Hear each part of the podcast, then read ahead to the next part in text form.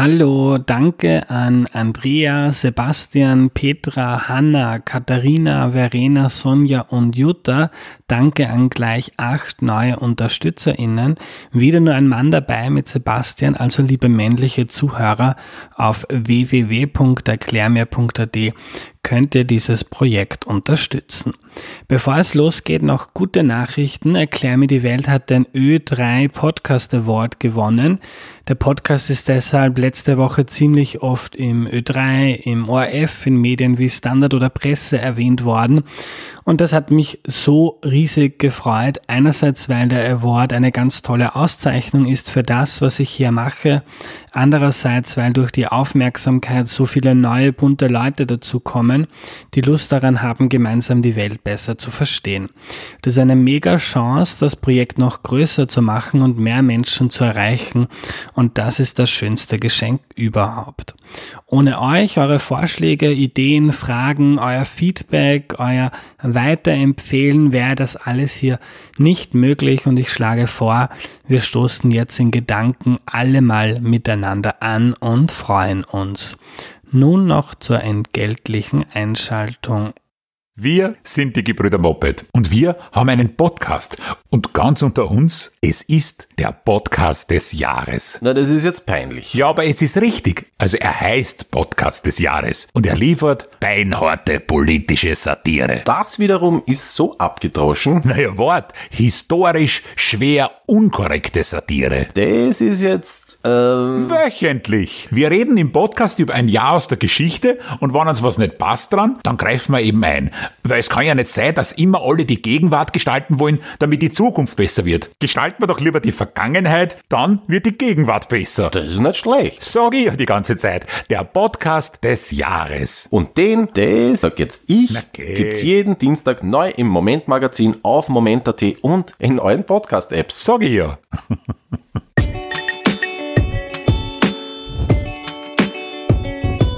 Hallo, ich bin der Andreas und das ist Erklär mir die Welt, der Podcast, mit dem du die Welt jede Woche ein bisschen besser verstehen sollst.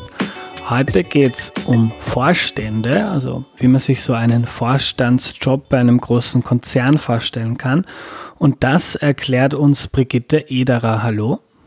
Hallo, Servus Andreas. Hallo liebe Brigitte, du warst schon einmal zu Gast und hast das Thema Aufsichtsräte erklärt. Für all jene, die die Folge nicht gehört haben, stell dich doch bitte noch einmal kurz vor. Ja, mein Name ist Brigitte Ederer. Ich war viele Jahre Politikerin in Österreich, war zuerst Abgeordnete zum österreichischen Parlament. Dann hatte ich die wirklich beeindruckende Chance, äh, die europäischen, die Verhandlungen zum Beitritt Österreich bei, bei der Europäischen Union mitzugestalten und hier vorzubereiten. Danach war ich Finanzstadtrat in Wien und bin dann äh, 2001 äh, zu Siemens Österreich gegangen, war dort dann Generaldirektorin von Siemens Österreich und dann dreieinhalb Jahre im internationalen Vorstand der Siemens AG. Ähm, Brigitte, das ist jetzt 20 Jahre aus, wenn ich das richtig notiert habe, dass du bei Siemens in Österreich angefangen hast. Ja. Ähm, wie, wie, wie kann man sich das vorstellen? Du kommst aus der Politik dorthin ähm, ganz neu und bist gleich ganz oben in diesem riesigen Unternehmen. Wie kann man sich da die, die, die Vorbereitung vorstellen? Also äh, mit wem redet man? Äh, wie, wie arbeitet man sich ein? Wie, wie kann ich mir das vorstellen? Also ich glaube, dass grundsätzlich äh, das Thema, man führt eine Organisation und da ist es, glaube ich, dann, habe ich jedenfalls in meinem Leben erlebt, ziemlich unbedeutend, ob es Politik ist oder letztendlich ein, ein Unternehmen ist oder eine, eine Organisation ist. Letztendlich geht es beim Führen von Menschen darum, selber zu wissen, was man will, was man hier weiterbringen will, wo man in drei, vier Jahren sein möchte, Menschen zu motivieren, einen bei diesem Weg zu begleiten und Rahmenbedingungen hier so, so zu gestalten, dass man das auch wirklich durchbringt. Also ich habe manchmal das Beispiel sozusagen gemacht, ich komme mir vor wie ein, ein Herdenhund, der rund um ein Rudel kreist, schaut, dass das Rudel in die richtige Richtung geht und versucht, es in diese Richtung zu bringen. Und das, muss ich sagen, war ziemlich ähnlich in der Politik wie in der Wirtschaft. Aber, aber bevor du dann zu Siemens hingekommen bist, ähm, hast du, hast du mit wem, mit wem redet man da oder wie, wie kann man sich das vorstellen? Naja, ich wurde dann vom, vom Aufsichtsrat äh, in Österreich, vom österreichischen Siemens Aufsichtsrat, äh, vom Vorsitzenden, das war ein, der damalige Gener Weltgeneraldirektor Bierer, wurde ich eingeladen zu einem Gespräch. Vorgeschlagen hat mich äh, der Albert Hochleitner, der damals der Generaldirektor in Österreich war. Und ich kannte natürlich das Unternehmen, weil als Finanzstadtrat hatten wir immer wieder mit diesem großen Wiener Unternehmen zu tun. Äh, wir bauten zu meiner Zeit ein Kraftwerk, das dann letztendlich Siemens geliefert hat. Wir kauften Straßenbahnen und U-Bahnen. Das heißt, ich kannte einen Teil der Produkte, aber natürlich nur als Konsument oder als Käuferin. Äh, und habe dann natürlich, wie ich, wie ich das geworden bin, habe mich sehr intensiv mit der Produktpalette beschäftigt, habe viele Stunden sozusagen da gelernt, eingearbeitet und habe dann natürlich in Österreich Vertrieb gemacht. Ich war zu Beginn zuständig für Medizintechnik äh, und weil ich eben nicht wollte, dass es in irgendeinem Connect steht zu meiner Tätigkeit als Finanzstadträtin, äh, bei, bei Medizinprodukte war das nicht der Fall und war dann auch für die Industrie noch zuständig in Österreich und musste da natürlich Vertrieb machen, musste Kunden besuchen, musste letztendlich hier, hier schauen, dass wir gute Produkte haben, gute Strategien arbeiten, um letztendlich Gewinne zu erwirtschaften und eine große Zahl von Beschäftigten hier auch gute Arbeit zu geben. Äh, nur um das anschaulicher zu machen, Medizintechnik bei Siemens, was kann man sich darunter vorstellen?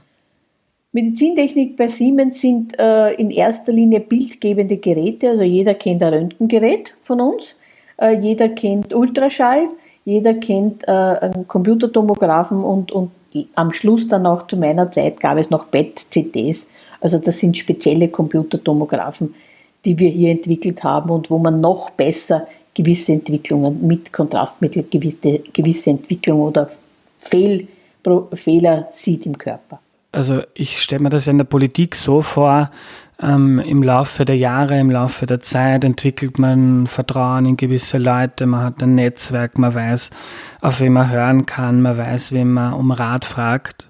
Ähm, jetzt bist du da in einer ganz neuen Organisation, in einer wichtigen Position.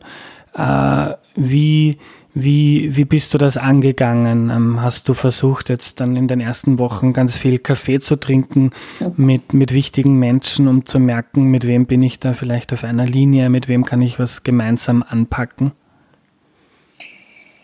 Ich habe es immer so gehalten. Erstens einmal muss man, muss man Geduld haben und sich ein Jahr Zeit geben. Das ist an sich das Schwierigste, weil man kommt neu in einen Job und möchte ja gleich die Welt niederreißen und alles sozusagen gut machen.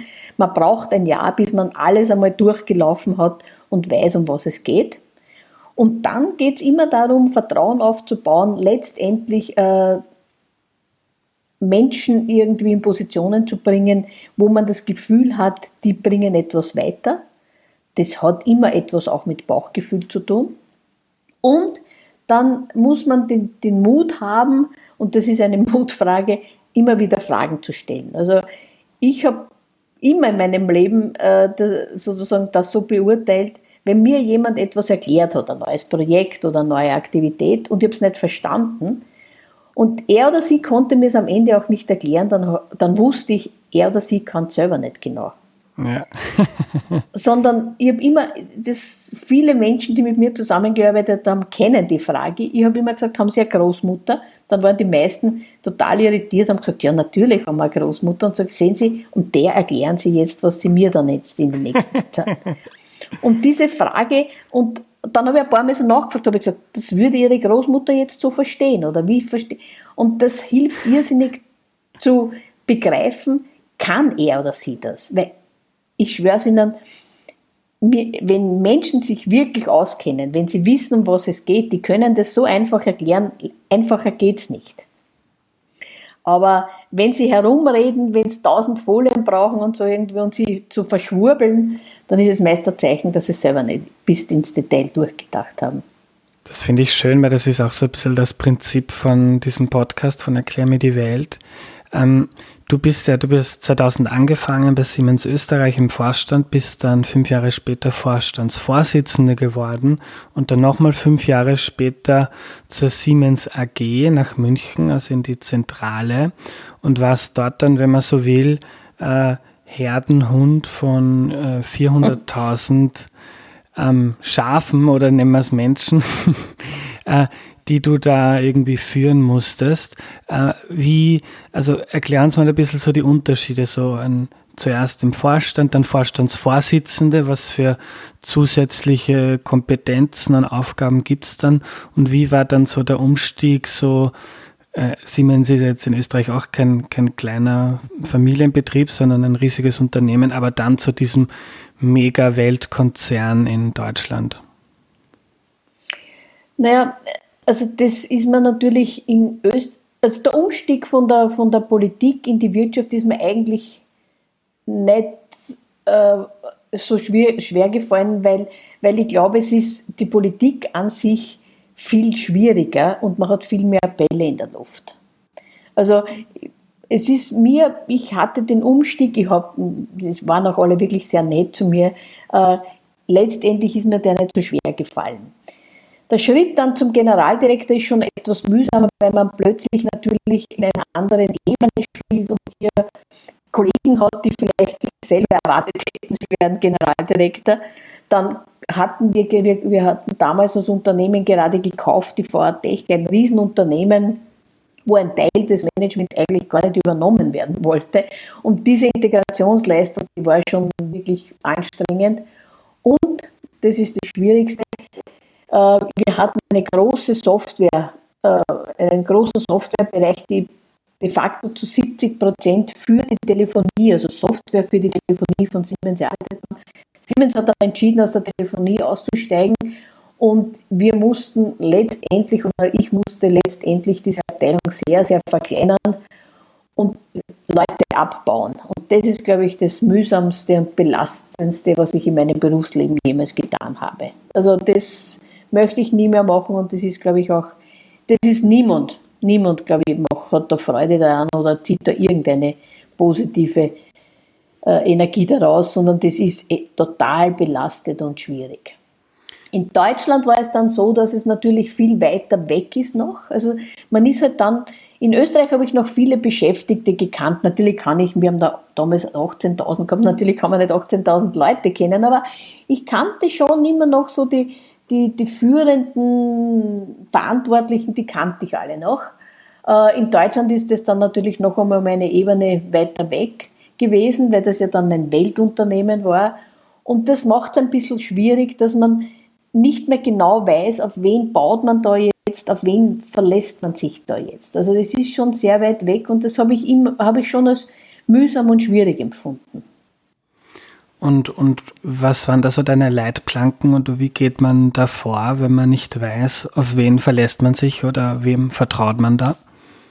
Also in einem Weltunternehmen hat man natürlich die, die Situation, dass man dann oft jemanden Verantwortlichen aus der Region kennt, den, den, man schätzt, den man auch vertraut, aber er oder sie ist dann wieder für die einzelnen Länder verantwortlich. Das heißt, es ist schon eine sehr starke Kaskade, wenn man will, bis man in den einzelnen Ländern ist. Und ich habe zum äh, damaligen Gen, äh, Generaldirektor Peter Löscher, der war Österreicher, äh, gesagt, wenn wir, wie, wie lange er glaubt, bis eine Regelung, die wir im Vorstand beschließen in München, wie lange die braucht, dass sie zum Beispiel in Vietnam ist oder in, in, äh, in Serbien ist. Ja?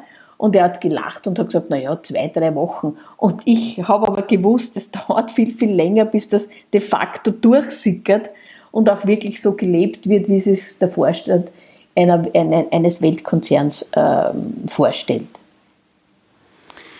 Ich würde gerne noch mal zu dem Thema Personalabbau kommen. Ähm, ich finde das total spannend, weil einerseits, ähm, und ich glaube, da sind wir uns einig, ähm, auch wenn man ein sehr soziales Verständnis hat von der, von der Welt und von Wirtschaft, dass ähm, manchmal Personalabbau notwendig ist, weil ein Unternehmen ähm, Geld verdienen muss, damit man Gehälter zahlen kann und investieren kann. Und wenn etwas irgendwie nicht mehr zur Strategie passt oder kein Geld mehr bringt, dann muss man manchmal Leute entlassen ähm, oder kündigen. Wie, wie, wie war das? Erzähl uns ein bisschen, weil du hast gesagt hast, du möchtest sowas nie mehr machen. Ähm, führ uns ein bisschen ein in diese, in diese Zeit. Ähm, wie, wie, wie kann man sich das vorstellen? Da, wie viele Leute mussten da, mussten da gehen und wie, wie, was hat das mit dir gemacht in der Zeit? Na, du musst dir vorstellen, wir hatten insgesamt 3000 hochqualifizierte, höchst qualifizierte IT-Menschen, also Technologen, ja, technologieaffine Menschen, die für die Software der, Tele der Telefonie gearbeitet haben, für einen Weltkonzern.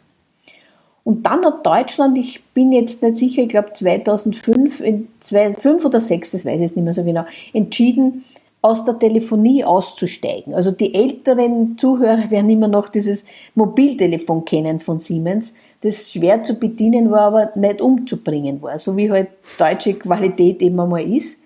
Ähm, und von diesen 3000 haben 70 Prozent dieser Hochqualifizierten für die Telefonie bei Siemens weltweit gearbeitet. Und plötzlich war die Frage, wir haben das Telefonie verkauft, wir brauchen die Softwareentwickler nicht. Frau Edler kümmern sich nicht darum, dass da eine Lösung gefunden wird. Und ich musste dann Lösungen finden und das war natürlich der Abbau insgesamt, das ist aber nicht von einem Tag auf den anderen, aber insgesamt von, beim, zu meiner Zeit von 1000 Leuten gewesen, wo ich mich halt sehr bemüht habe, dass es eine finanzielle Ausstattung gibt, die, die sozusagen sehr positiv ist. Also es ist mir schon gelungen, dass der Konzern da wirklich, wenn sie so wollen, großzügig wäre, aber es macht natürlich nicht wett, dass man einen Arbeitsplatz verliert und da sind Familien dran gehangen und, und Lebensschicksale dran gehangen. Also das war schon sehr mühsam. Ich habe damals Briefe und Anrufe bekommen, die sind, die möchte ich einfach nie mehr in meinem Leben bekommen.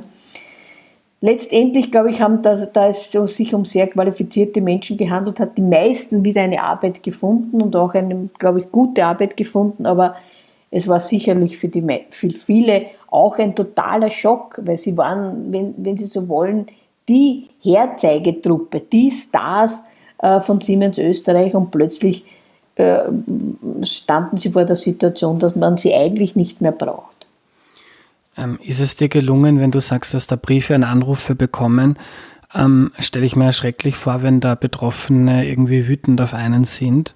Ähm, ist es dir da gelungen, da irgendwie das Versuchen professionell zu sehen und dich da zu distanzieren oder hat dich das dann auch länger innerlich beschäftigt? Zweiteres. Also es hat mich innerlich beschäftigt. Ich habe natürlich auch immer wieder Menschen getroffen, die entweder selber auf der Straße, die mir gesagt haben, ja, sie war bei, bei, bei BSE, nannte sich diese Einheit damals, äh, und ich habe den Job verloren oder ich, ich, kannte Verwandte, Bekannte von Menschen, die den Job verloren haben.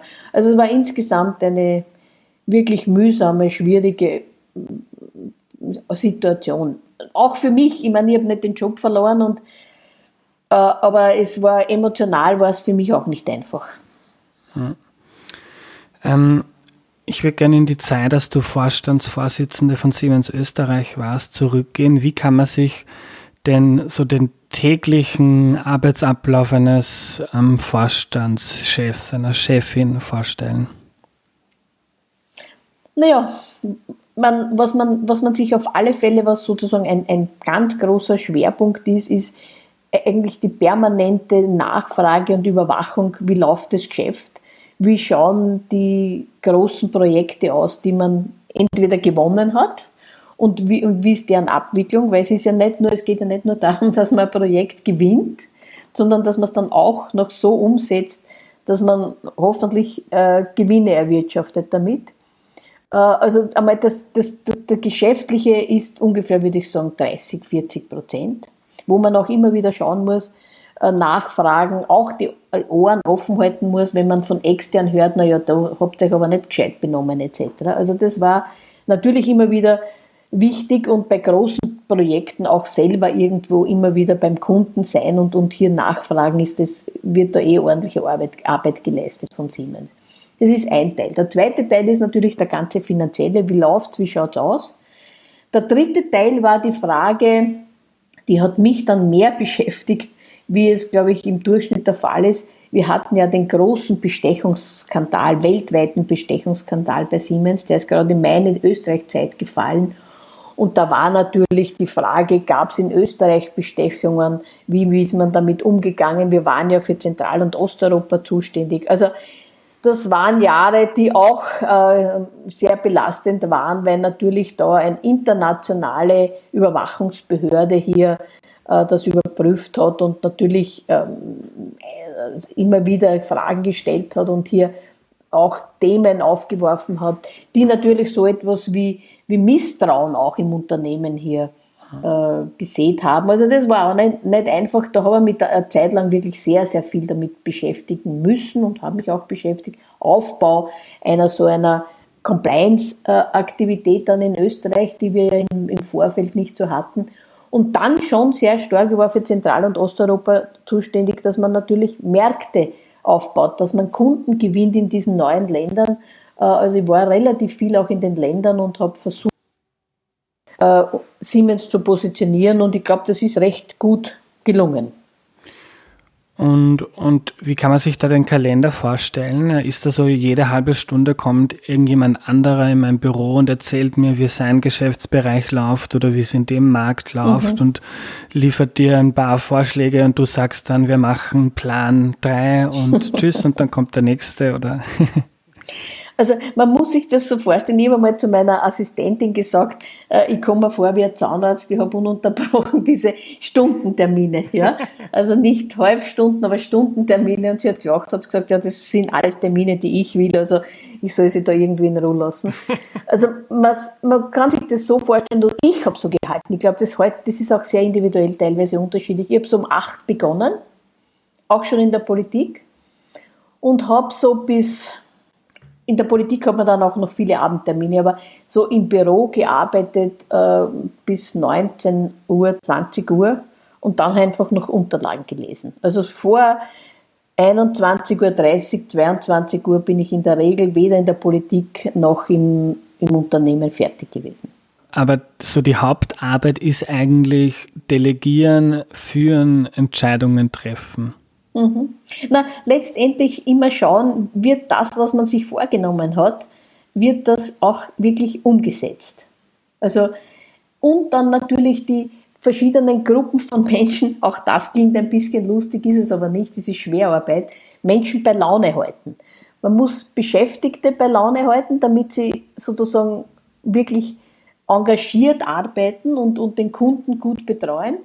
Man muss Aufsichtsräte bei Laune halten, damit sie sozusagen auch zufrieden sind mit dem Vorstand und dem Unternehmen. Und man muss vor allem Kunden bei Laune, bei Laune halten, weil letztendlich nur der Kunde entscheidet, ob man äh, ein Produkt verkauft und damit Gewinne erwirtschaftet und eine gute Ertragslage hat. Und man muss natürlich, ein so ein großes Unternehmen wie Siemens, muss man auch einen gewissen Kontakt zur Öffentlichkeit und zur Politik pflegen, weil man natürlich hier manchmal von Entscheidungen und von Beurteilungen abhängig ist. Äh, du warst in Summe 13 Jahre im Vorstandsbusiness aktiv. Ähm, die Brigitte Ederer nach zehn Jahren hat die anders getickt, ähm, Fehler nicht mehr gemacht, die du ähm, am Anfang gemacht hast. Hast du dich im Laufe der Zeit da verändert in der Art und Weise, wie du entschieden oder geführt hast? Ich glaube heute, ich hätte gern, oder es wäre klug gewesen, hätte ich die Gelassenheit, die ich heute habe, vor 20 Jahren gehabt. Weil äh, mir ist immer alles zu wenig schnell gegangen, mir ist immer alles zu, zu da war zu wenig Dreif oft dahinter und sicher war ich manchmal ungerecht zu Mitarbeitern, wo man gedacht hat, mein Gott, na jetzt schon wieder, wieso geht da nichts weiter? Also ich glaube, mehr Gelassenheit und mehr sozusagen einen großen Blick zu haben und nicht immer emotional sofort reinzuspringen und da mit Herzblut äh, das weiterzutreiben, das wäre vielleicht manchmal angebracht gewesen. Und in diesem stressigen Arbeitsalltag, wo man jeden Tag von 8 bis 22 Uhr arbeitet ähm, und ganz, ganz viele äh, Menschen trifft und, und Entscheidungen treffen muss, bleibt da oder ist dir da genug Zeit geblieben, um irgendwie, du hast jetzt, du hast in der Folge über deine Aufsichtsratsjobs gesagt, du hast ganz viel Zeitung, du liest ganz viel Zeitung und beschäftigst dich mit großen Entwicklungen. Ähm, hat man diese Zeit auch, wenn man jetzt im Vorstand sitzt und, und so einen ganz stressigen Alltag hat, um irgendwie so die langfristige strategische Ausrichtung des Unternehmens im Blick zu behalten? Naja, da hat man teilweise Stäbe, die ich natürlich nicht habe. Ne? Also wenn du das ganz banal formulieren willst, da hat man Leute, die Artikel und Zeitungs, äh, Zeitungen für einen lesen. Ja? Äh, ich bin ja heute völlig auf mich allein gestellt, tue mir alles selber vorbereiten, mache das alles selber. Also das ist schon ein Unterschied. Du hast ein ganz professionelles, gutes äh, Management, das dir zuarbeitet. Das hast du heute, das habe ich heute zum Beispiel nicht. Ähm, aber es kommen gewisse Themen kommen in Führungspositionen. Auch da ist es wieder in der Politik sehr ähnlich dem, dem, dem Management.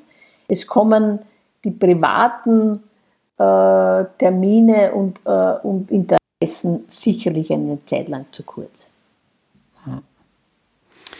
Ähm, ein Thema, das ganz viele beschäftigt und bestimmt dich als Sozialdemokratin auch, ist ähm, so der Unterschied von dem, was man ganz oben im Unternehmen verdient und, äh, und das, was jetzt so ein einfacher Mitarbeiter oder ganz plakativ oft die, die Reinigungskraft verdient.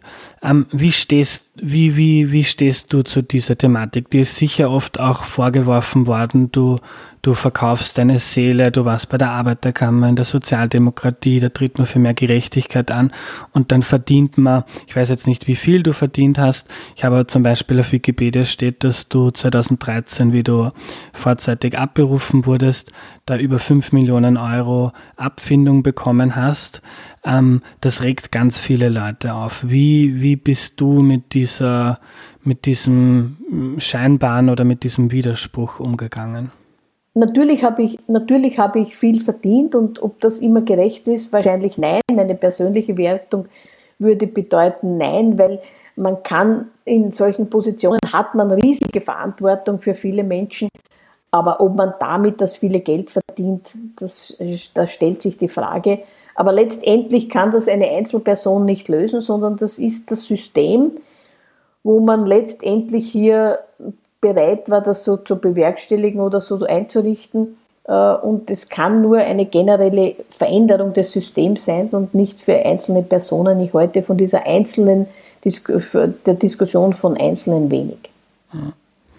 Letzte Frage. Hast du in deiner Zeit als Vorstands, als Mensch in, in verschiedenen Vorständen, hast du da Sachen gelernt ähm, für dein Leben, die jetzt auch in deinem Privatleben wichtig sind?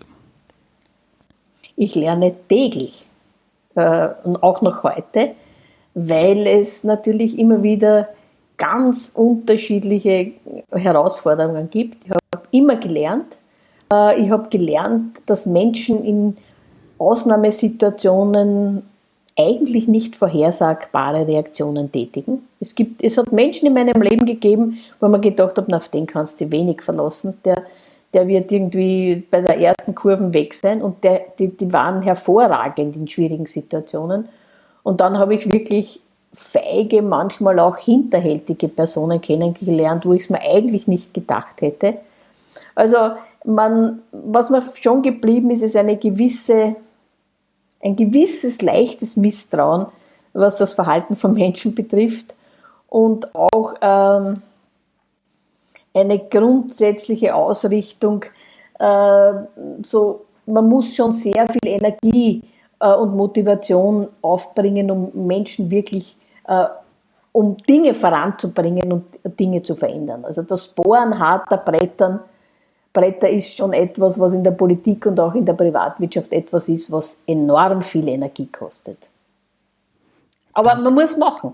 Es ist alternativlos. Also wenn man nichts will, in einem, in, einer, in einem Job, dann sollte man es bleiben lassen. Nur den Job haben zu wollen und nicht etwas voranzutreiben, nicht etwas gestalten zu wollen, die Welt zu verändern, im, natürlich im kleinen Bereich, Äh, wenn man das alles nicht will, dann ist es besser, man lässt es und man bleibt irgendwie Buchhalterin oder man macht einen einfacheren Job und geht um vier nach Hause und hat natürlich auch dann die Verantwortung.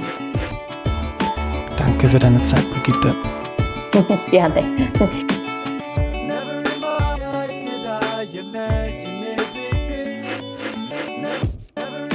Was nehme ich mir mit? Für Brigitte waren drei Punkte wichtig, um einen Job mit viel Verantwortung gut zu machen. Ob das in der Politik oder jetzt bei einem Konzern ist, ist dann gar nicht so wichtig. Erstens muss man selber wissen, was man will, wo man in drei, vier Jahren sein möchte.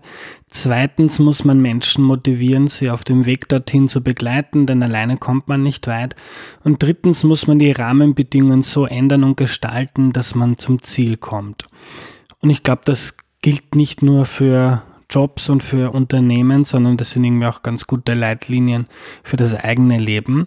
Und bei Brigitte gehört dazu auch Geduld, um in die Aufgabe zu finden. Sie möchte sich da immer so ein Ja nehmen, hat sie gesagt. Und Menschen in Positionen zu bringen, von denen man das Gefühl hat, die bringen etwas weiter. Ich finde, Brigitte ist eine absolut faszinierende Persönlichkeit und dass sie quasi das Konzept von Erklär mir die Welt, nämlich die Frage, erklär mir das bitte mal so, als würdest du es meiner Oma erklären, in ihrem Alltag im Job angewandt hat, finde ich richtig, richtig cool. Das war die heutige Folge. Wenn du Erklär mir die Welt cool und wichtig findest, unterstütze den Podcast bitte auf www.erklärmir.at. Danke und bis zum nächsten Mal, dein Andreas.